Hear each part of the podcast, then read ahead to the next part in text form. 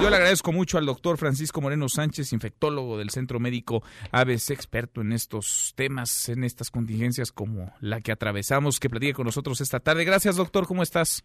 No, muchas gracias a ustedes por, invitar, por invitarme a participar en su programa. Gracias, muchas gracias. Déjame empezar con lo que seguramente tú viste, viviste y percibiste. El viernes se generó mucho ruido y mucha incertidumbre por eh, los casos que parecían estaban o subregistrados o subdiagnosticados de contagios de COVID-19 en nuestro país. Y déjame preguntarte una cosa muy obvia y evidente, pero que creo en redes sociales se ha malinterpretado. ¿El Centro Médico ABC tiene cuenta con pruebas para detectar el coronavirus, el COVID-19?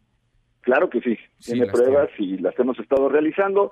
Las pruebas las confirma el INDRE y ahí fue probablemente el error de interpretación de comunicación, en donde lo que se comentó aquí es que había pruebas positivas y el INDRE estaba por confirmarlas para que al final se diera el número que reportó la Secretaría de Salud. Mm. Es decir, eh, nosotros hacemos la prueba, si la prueba sale positiva, pues es un filtro para el INDE para que nosotros enviemos las pruebas positivas, ellos los corren y nos confirman si la prueba es positiva, que eh, así eh, así ha estado resultando.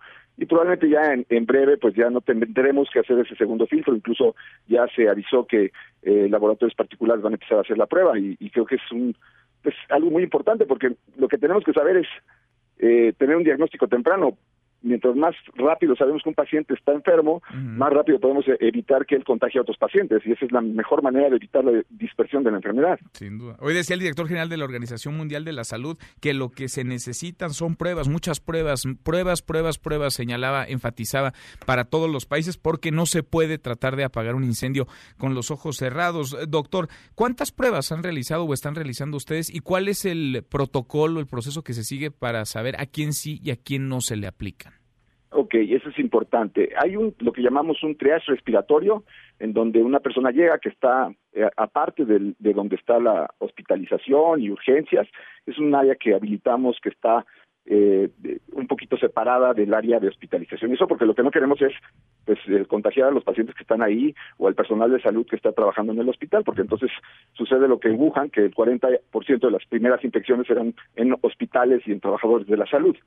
Cuando tú llegas te hacen unas preguntas para ver si es un caso sospechoso. ¿Qué es un caso sospechoso? Aquel que cumple con las siguientes características: tener fiebre, tos, malestar general, falta de aire y haber viajado o venir de algún país del extranjero en donde haya estado en las últimas cuatro semanas. No necesita tener todas, pero sí son muy importantes fiebre y el antecedente de haber viajado.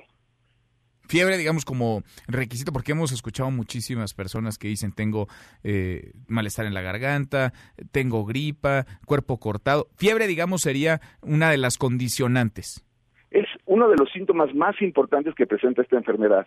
Y es una forma de distinguirla de algunos de los comunes eh, cuadros respiratorios que están circulando en esta época que todavía sigue siendo una época de pues de virus respiratorios de muchos tipos, ¿no? Y lo que tratas de hacer es, es hacer un filtro para realizar la prueba a quienes realmente existen altas posibilidades de que la prueba sea positiva. Eh, es muy probable que en los próximos días o en las próximas horas incluso se hable de que ya haya casos comunitarios en México y entonces quitas de la definición de caso sospechoso el antecedente de haber viajado. Bien. Esto evidentemente lo que hace pues es que hay muchísima más gente que va a cumplir con la definición y se van a estar muchísimas más pruebas. Casos comunitarios serían contagios dentro de nuestro país que no sé si ustedes lo tengan confirmado, pero yo he platicado con un par de casos, vaya bien identificados con nombre y apellido, que habrían eh, sido contagiados ya en México por familiares que regresaron de viajes del extranjero, pero aún no los veo reflejados en la estadística. Sin embargo, esto es altamente probable que se refleje pronto ya, doctor. Así es, esa, esa información le corresponde a la Secretaría de Salud decirla, pero a lo que nosotros nos corresponde es empezar a tomar las medidas de lo que comentas, pacientes o personas que hayan estado en contacto con alguien que tenga eh, identificado eh, la infección por el COVID-19, esas personas ya tienen que aislarse, ya tienen que permanecer confinadas 14 días, eh, leer, cocinar, hacer ejercicio en casa, porque ellos corren el riesgo de estar en un periodo de incubación y empezar a contagiar a otras personas. Eh, doctor, con base en las pruebas y la experiencia que ustedes han tenido en estos días, ¿hablarías de una población en mayor riesgo? ¿Hablarías de una población que ha registrado un mayor número de casos positivos? Eh, bueno, pues lo que pasa es que ahorita en, el hospital, también por el tipo de hospital, tenemos muchas muchas personas que viajan del extranjero. La mayor parte de la gente ha sido entre 40 a 60 años y eh, pues eh, son gente la mayor parte de los que se han salido positivos, gente bastante sana que ha podido eh, pues regresarse a su casa, darle las indicaciones pertinentes de, los cuidados que tiene que tener, de las razones por las que tendría que regresar al hospital y mantener una información, una comunicación constante con su médico. En porcentaje, porque entiendo que hablar de números puede ser delicado y quizá generaríamos más ruido del que tratamos de evitar, pero en porcentaje de personas que se han aplicado la prueba y han dado positivo, ¿qué porcentaje, qué tasa se ha tenido que quedar hospitalizada o está hospitalizada, doctor? Eh, las hospitalizaciones han sido mínimas, o sea, realmente han sido cuentagotas comparado con lo que hemos tenido de pruebas positivas.